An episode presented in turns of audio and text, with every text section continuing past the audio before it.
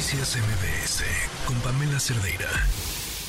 Nos acompaña en la línea Oscar Valderas. ¿Cómo estás, Oscar? Muy buenas tardes. Querida Pam, qué gusto saludarte. Buenas tardes. Oye, qué gusto saludarte a ti. Gracias por acompañarnos. Lo, lo hemos estado hablando. Eh, la, la violencia no está cediendo. Eh, no ha tenido ni tantito pudor en tomar un espacio de este proceso electoral. El reporte urnas y tumbas adivinaba que para, no me acuerdo si marzo o abril, creo que abril, iba a ser probablemente el mes con mayor número de violencia, pero no habían arrancado las campañas y ya podíamos contar candidatos asesinados. ¿Cómo ves las cosas? Pues mira, creo que el gran foco rojo del que hablamos es Marabatío, porque fue donde asesinaron a dos candidatos, un panito y morenista, a la presidencia municipal, pero esa es la realidad de muchísimos municipios, eh, prácticamente en los en donde que 30, 33, 35 por ciento de los municipios donde se, se va a renovar presidencia municipal, hay una injerencia notable del crimen organizado, de acuerdo con las últimas cifras a las que tuvo acceso que tenía la Secretaría de Defensa Nacional. Y bueno, la verdad es que para muestra lo que ha pasado en las últimas horas, querido Pam, fíjate, estamos, bueno, seguramente eh, tú y muchos otros colegas que estamos con los ojos en el zócalo viendo el arranque de campaña de Claudia Sheinbaum, pues mira, horas antes, hoy en la madrugada, la, Unión Tepito, el cártel chino por excelencia, dejó mantas colgadas en eje central, la, digamos, la avenida clave para poder llegar al Zócalo para muchas personas, en un mensaje intimidatorio contra la antiunión. Esto, esto fue a unas horas del arranque del, de la campaña de Claudia. Horas antes del arranque de la campaña de Xochitl en Fresnillo, dejaron Martas también. Esta vez fue el cártel del noreste en la disputa que mantiene con el cártel Jalisco Nueva Generación. Tuvieron que llegar a quitarlas de volada para que no interrumpieran el acto de campaña de la candidata de la oposición. Y horas antes del arranque de Álvarez Maínez, el candidato presidencial del Movimiento Ciudadano, que lo hizo en Lagos de Moreno, en Jalisco, se encontraron cinco cuerpos de personas torturadas, cuatro hombres y una mujer, que presuntamente estarían, habrían sido víctimas de la disputa que entre el cártel Jalisco Nueva Generación y el cártel de Sinaloa. Estos tres hechos que ocurren en las tres plazas donde arrancan las tres candidaturas presidenciales, ahora de que llegaron sus protagonistas, se habla de que el crimen está arrancando también campañas en lo que en los próximos meses. Sí, fíjate que iniciamos el espacio retomando esta frase de tu, de tu publicación en X, el crimen también arrancó campaña y que nos recuerdas ahora. Ahora, Oscar, eh, a ver, el, ¿qué decían estas mantas en la manera en la que pudiéramos saberlo sin tener necesariamente que, replicar o convertirnos en, voceros de actos de violencia? Pero ¿para quién eran esos mensajes? son mensajes que van cruzándose, acusaciones entre grupos criminales, ah. de estar protegidos por autoridades locales. La Manta en la Ciudad de México acusa que un grupo está protegido por autoridades capitalinas.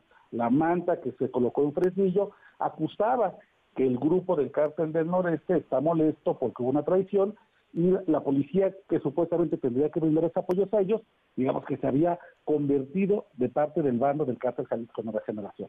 De las cinco personas torturadas y asesinadas, pues no podemos inferir que sean integrantes del crimen organizado. Sabemos que en este país, este, vaya, los riesgos son casi para todos, este o no dentro de una organización criminal, pero se insertan en un momento de disputa en el que el cártel Jalisco Nueva Generación pretende que las policías municipales apoyen su presencia en la región norte de Jalisco y que el cártel de Sinaloa tenga apoyo por parte ya no de las autoridades municipales, sino de las estatales. ¿Qué podemos inferir de esto? Que en, el centro, en el centro de la violencia están los reclamos del crimen organizado de que las autoridades les prometieron protección o complicidad y no les han cumplido y en cambio le están cumpliendo a otros. Pero a ver, o sea, el, el, el, los mensajes del crimen organizado, y esto es importante para el público que nos acompaña, no son improvisaciones. Cuando el crimen organizado deja antes del arranque de campaña Claudia Sheinbaum un mensaje o antes del arranque de campaña Xochitl Galvez en la zona un mensaje, eh, uno no puede pensar que haya sido una casualidad, eh, siendo que se han, tienen sus propios mecanismos de propaganda también súper elaborados. No, no me gustaría utilizar la palabra sofisticados porque estamos hablando del crimen, pero pero así lo son. Es, ¿qué, qué, señal da esto a los electores de lo que nos viene? Creo que lo que tú comentas, Pam, es muy importante. Esto no es una coincidencia. El que en los tres lugares donde se arrancaron las campañas presidenciales de los tres únicas candidatas y candidatos, que haya habido horas antes presencia del crimen organizado es muy preocupante. Nunca había visto yo una cosa así en este país. Me parece que marca un peligroso hito en la seguridad pública y no necesariamente tienen que ser una narcomanta que diga va para Claudia, mensaje para Sochi, ahí te dejo estos cuerpos, Maines. Pero sí son formas en las que el crimen organizado, como tú bien comentas, pone a andar su maquinaria de propaganda, echa a andar toda la comunicación social que lamentablemente sí tiene, para decirle, aunque tú, aunque vengas y te pares aquí, aunque tú seas la candidata y te, respalden tantos, yo de todos modos, ese es mi plan. Aquí es donde yo mando. Y tú puedes venir con todo tu aparato de inteligencia, todos tus militares, puedes venir con tu estrategia de seguridad y pensar que aquí estás segura, cuando te vayas, la plaza sigue siendo mía, que no se te olvide. El mensaje de fondo es muy peligroso, señor Pam, porque si marca que el crimen organizado tiene una lógica territorial.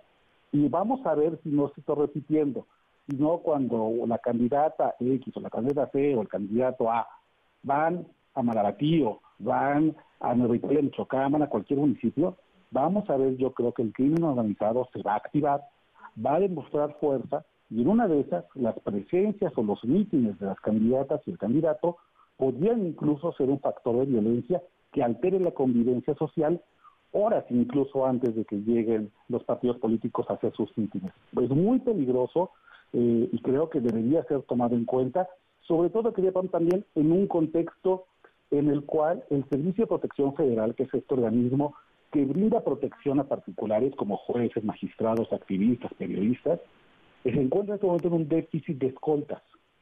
Un déficit histórico, no, no hemos hablado mucho de esto, pero hay muy pocas escoltas de gobierno en este país que son quienes protegen a los candidatos. Y eso por supuesto que también vulnera, porque muchas veces los candidatos piden protección porque se saben amenazados y quieren continuar con sus campañas. Y la respuesta del Servicio de Protección Federal muchas veces es, quisiéramos protegerte, no tenemos personal con qué hacerlo. Entonces, esto es un, es un, son muchas combinaciones que hacen, adivina, yo toco madera, por supuesto, pero creo que vamos a ver semanas muy violentas que tienen que ver con el movimiento electoral. Claro. Pues Oscar, te, agradezco mucho que nos hayas tomado la llamada y este ojalá podamos seguir platicando. Lamentablemente esto esto pues mm, difícilmente podremos pensar que vaya a irme a mejor. Muchísimas gracias, un abrazo. Un abrazo, para muy buena tarde. Noticias MBS con Pamela Cerdeira.